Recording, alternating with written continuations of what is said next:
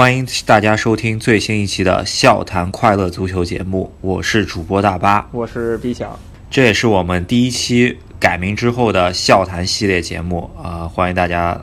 对我们这节目也是从京沪德比改到笑谈德比，然后世界杯期间叫笑谈世界杯，现在世界杯结束了，我们就改了个新名儿，笑谈快乐足球。对啊、主要是被这一届世界杯中间各种快乐足球给震惊到了，然后不得不改这个名字。没错没错，那我们赶紧来说说最近足坛发生的大事儿吧。对，呃，有一些是主要新闻吧，除了我大中超在开踢之外，所有欧洲联赛都没踢嘛。有很多国际冠军赛，这这种热身比赛我们相对关注就少一些，主要还是看转会市场的风云波动。嗯，没错，今年转会市场是一个大年，就像我们之前强调很多次，每次世界杯结束以后呢，很多球星就要疯狂转会了。对，啊，最新刚刚出炉的这这个转会是戈洛温，就是俄罗斯国家队第一场首战，呃，世界杯首战表现光彩夺目的那个小将格罗温，其实也不是很小了，但是对于五大联赛来说，他也是刚刚加入五大联赛吧，去了土豪球队摩纳哥。我觉得格罗温这个选择很对啊，呃，现在去顶级豪门应该踢不上球，从摩洛哥这种强队，但不是取球星云集的队伍开始，是一个非常好的选择，能保证他打上主力。对，关键是摩摩洛哥这个老板，对吧？肯定也是价格不菲，周薪也肯定是不会特别低的。然后既拿钱又能锻炼自己的能力，其实是个不错的选择。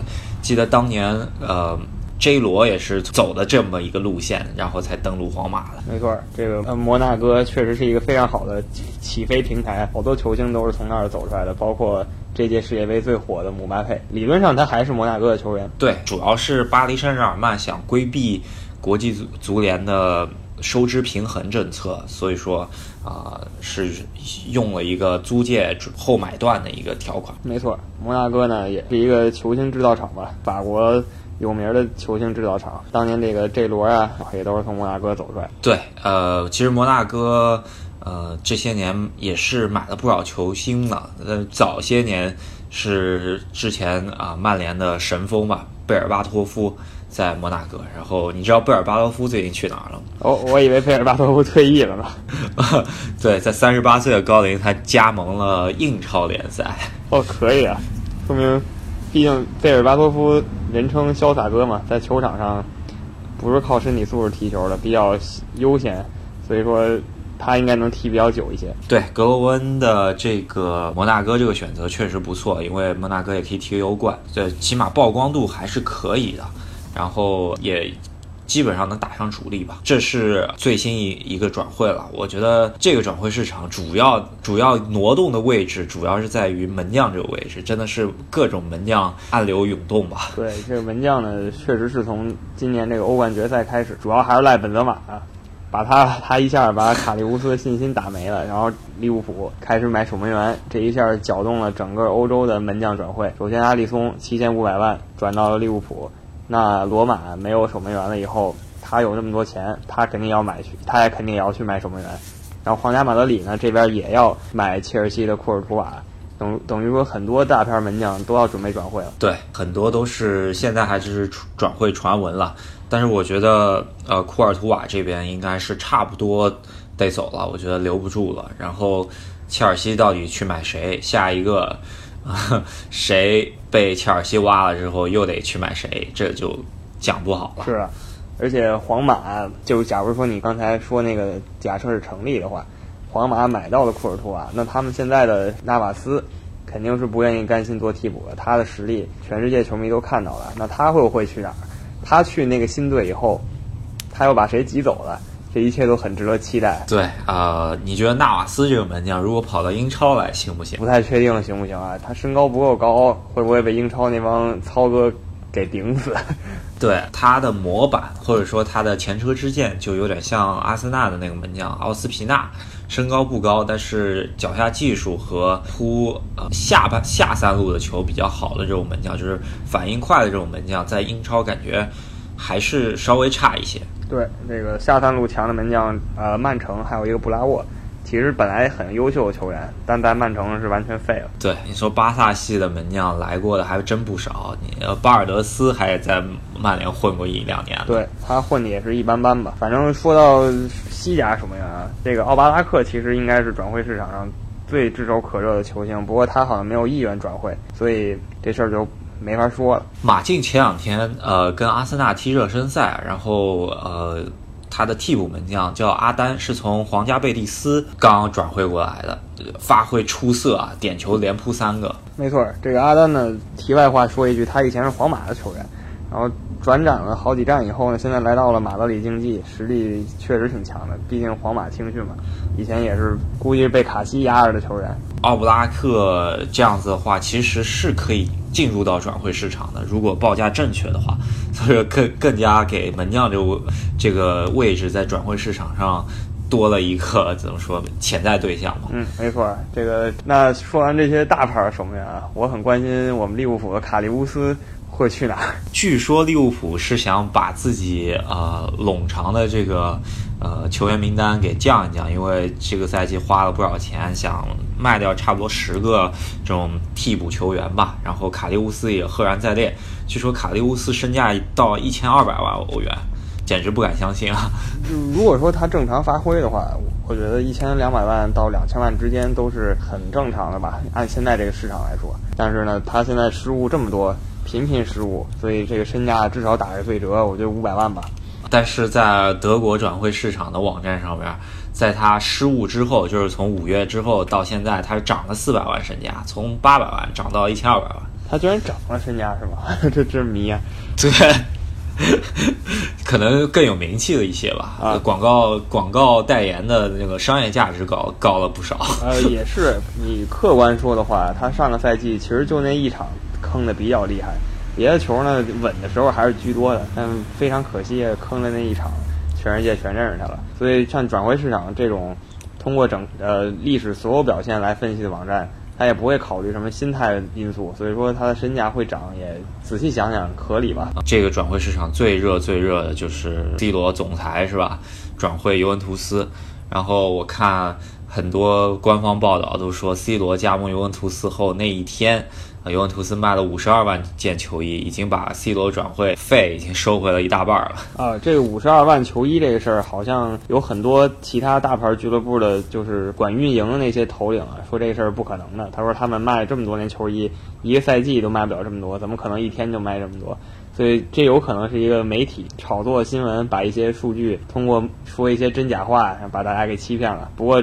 侧面也说明啊，C 罗影响确实太大。对，之前看了 C 罗的，反正在官方的推特粉丝、脸书粉丝上面都是完爆了尤文图斯啊。然后，据说 C 罗过去五年的欧冠进球都呃都跟尤文图斯总的欧冠进球数都只差了一点点。所以说，到底是 C 罗 转会尤文图斯，还是尤文转会了 C 转会了 C 罗？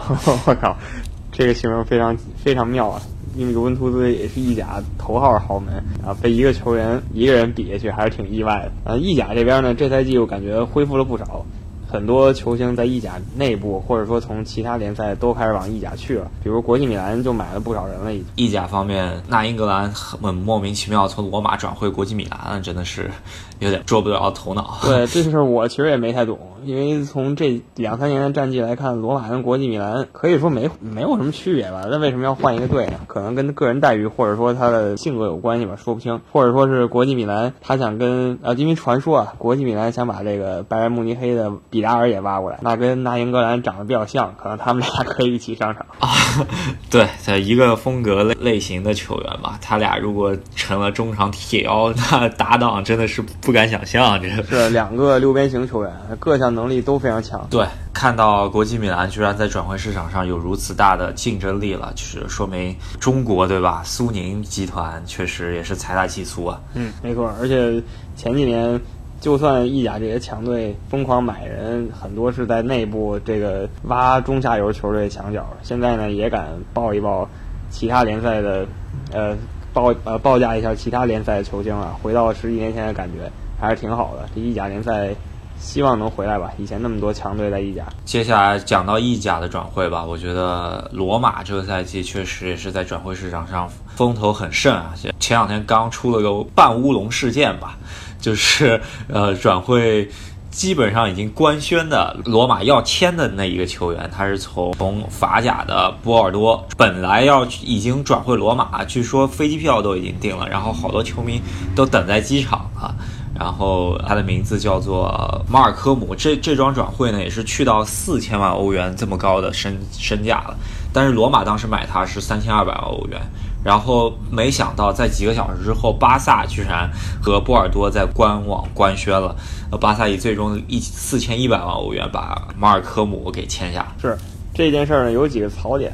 首先，截胡这事儿呢，就是挺雷人的，尤其是罗马。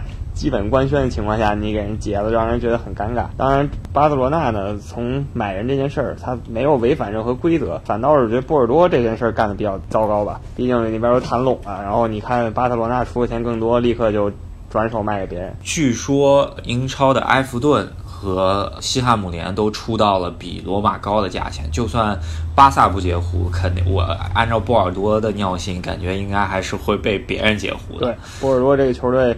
也能看得出来啊，法甲联赛的中游球队虽然曾经也不错，现在算中游吧。法甲联赛的中游球队呢，如果能多拿一些钱，对他们整个赛季来说可以减轻非常大的压力。所以说，宁可不要脸了，或者说不要面子了，也得把这多几百万给拿下来。对，接下来就是巴萨为什么会半路杀出呃程咬金，然后把这这张这张转会截胡，主要还是有有一点牵连作用，就是他给切尔西的威廉报价报了六千五百万，然后被切尔西给拒了。然后其实这这对于他们来说是头号转会目标了，然后是一直谈不下来。接下来就介介入到了马尔科姆的这个转会，嗯，所以说我觉得威廉这个赛季应该还是留队了。是，如果说威廉也离开切尔西，切尔西可以说直接解散吧，几大核心全都要走啊。对，阿扎尔现在也是被皇马的转会新闻缠身吧？啊，看看。到底啊，阿扎尔走不走？我个人作为切尔西球迷的话，我是觉得库尔图瓦是可以走的，然后想办法再去签一个好门将过渡一下今年。但是阿扎尔是绝对不能。是的，阿扎尔是整个切尔西的中前场核心中的核心，他如果走了，切尔西真的慌了。对，说到切尔西吧，咱们也得好好说一下刚刚入主的这个切尔西铁帅吧，呃，萨里是从去年。啊，那不勒斯亚军教头吧，然后嗯，来到了切尔西，把孔蒂给炒了。个人觉得，作为一个外来人员啊，在语言不通的情况下，还带了那么多嫡系的情况下，而且整个战术打法跟孔蒂还是有些有些许区别的吧。这样子的一个改变，其实我不是特别看好，特别是在切尔西这样子一个呃更衣室容容易出问题的呃这么一个俱乐部。是让我想起了。有一赛季，切尔西把格兰特给弄，格兰特解雇以后，直接从让斯科拉里空降球队，然后也是有一种水土不服的感觉。就像你刚才说的，带着自己的几个比较欣赏球员，当时德科，那现在这个教练带的是这个洛日尼奥，就怕他们又重蹈覆辙。对，特别是在语言不通的情况下，来到一个新的国度，然后战术打法什么都都需要改变。后如果阿扎尔还走的话，那基本上就是原来球队的大腿走了。呃，整个比赛都要按照呃，整个战术都需要按照新教练和新的球核心球员来制定的话，很有可能会出现更衣室问题。但是我觉得上同样跟斯科拉里那个赛季一样，我觉得上半赛季应该还是可以的，主要看熬得熬得过，熬不过圣诞赛。嗯，没错。所有英超教练在其他联赛是体会不到圣圣诞赛程的恐怖的，在圣诞赛程可以检验一下他们的真实水平。对，另外在英超的一些呃转会传闻中间，我看到的是有一则，就是马夏尔在曼联美国行的那集训营中间，因为自己女朋友要降生自己的新的一个孩子吧，然后回到了法国，私自离队回了法国，然后跟穆里尼奥关系降到了冰点，然后。据说要把马夏尔卖了，曼联一直从去年一直有传言嘛，想去买这个世界杯打出来的佩里西奇。对，这个传闻从几个月前就在了。马夏尔我觉得差不多该走了，当年来的时候可是当成亨利用的，现在呢机会越来越少了，所以说他赶紧换个环境是当务之急，再憋着要憋废了。对，当年。他把夏尔踢出来的时候，姆巴佩还不知道在哪儿呢，只能这么说。是拉拉什福德也不知道在哪儿。对，短短的这两年，他来了曼联，然后姆巴佩留在了摩纳哥，踢了一个赛季欧冠，踢出来了。他在曼联基本上主力也没有特别保证吧。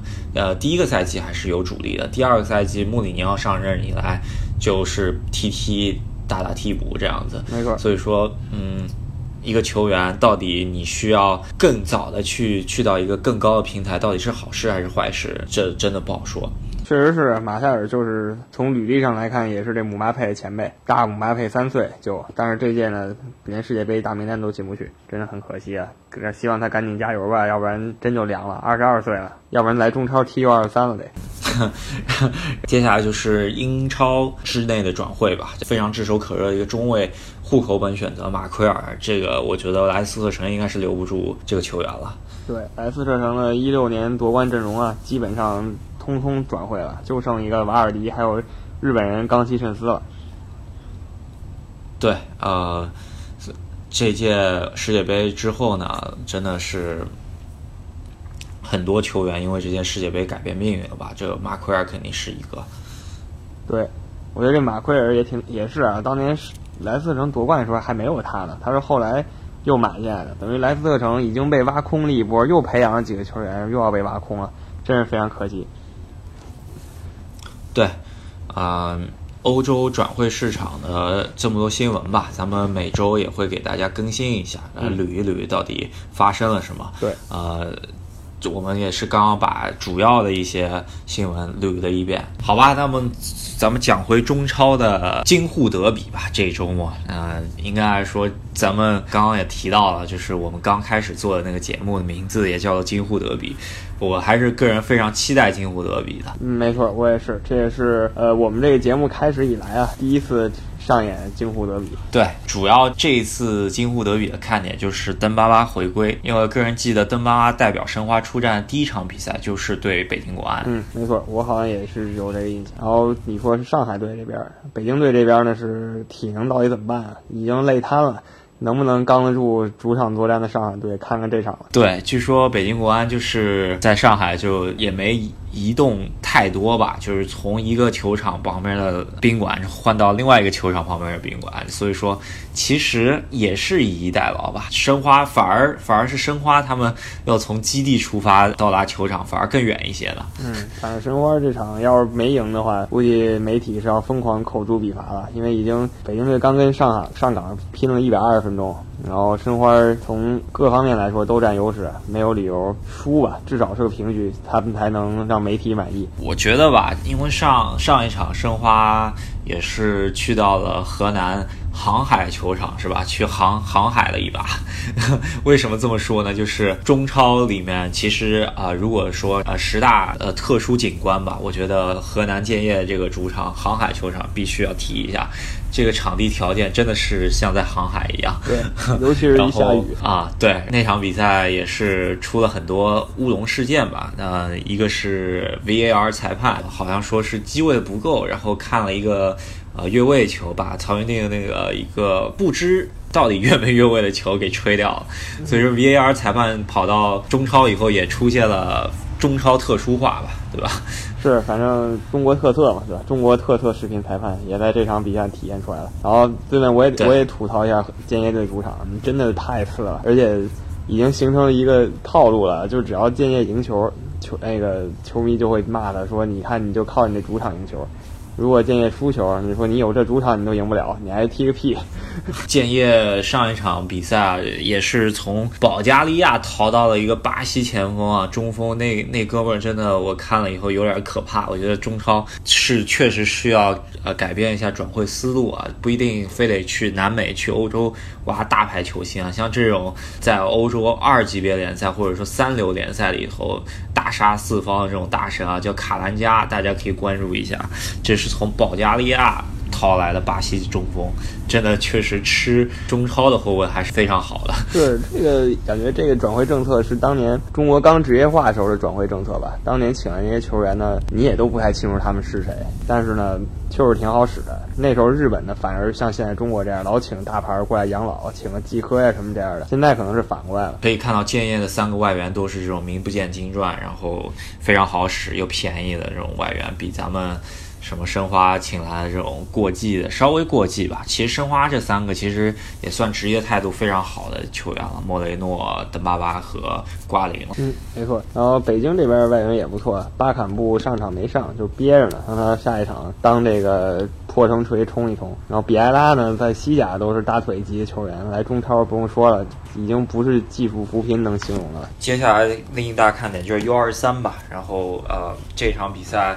应该说，北京队我看这些天应该是上了 U 二三，呃，小将门将是，就北京队开始呢也是跟其他队一样，非常愁这个 U 二三该怎么应付足协。结果后来发现，原来守门员我们 U 二三球员不错，那以后这事儿就再也不用担心了。守门员他一首发，其他两个名额的事儿。就非常不慌了。对，特别是在有韦世豪和巴顿这样子的 U 二三主力框架中间的核心吧。但我觉得北京队 U 二三储备还是非常好的。然后呃，申花队这一边呢，U 二三这边他主要是收了根宝 U 十九的一个梯队，然后最近一直都开始首发了。我看是那个叫刘若凡。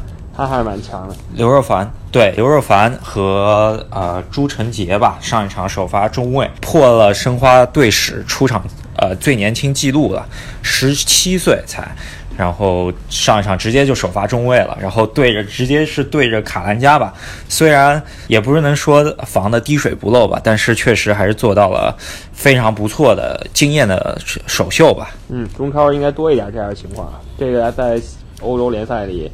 十几岁小孩上场屡见不鲜了，很多十几岁都已经是大腿了。那我们也是给一个怎么说预测吧，给大家助兴一下。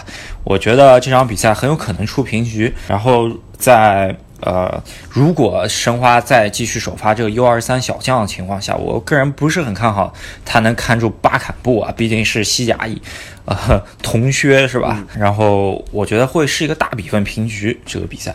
我觉得二比二差不多，我得啊。确实有可能，因为我上一场看了这个北京跟上港的这个比赛，球员体能真不太行，到最后全都倒地上了。所以这场的话，我看好北京稍微守一守，然后前场靠巴坎布这个冲中锋冲一冲，二比二还算合理的预测。那好，那我们今天的节目就先做到这边，然后之后我们也会看一看，如果有什么特别大的新闻的话。会及时给大家更新的，对，希望大家继续多多支持我们最新的节目，给我们多多点赞，多多转发。然后，如果大家想进群的朋友们，也是可以呃私信和司机大帝，或者说是找评论区的老司机们。嗯，没错，我们群里讨论非常热烈啊，大家都非常喜欢足球。那咱们今天就说到这儿。好，那好，那下期再见，下期再见。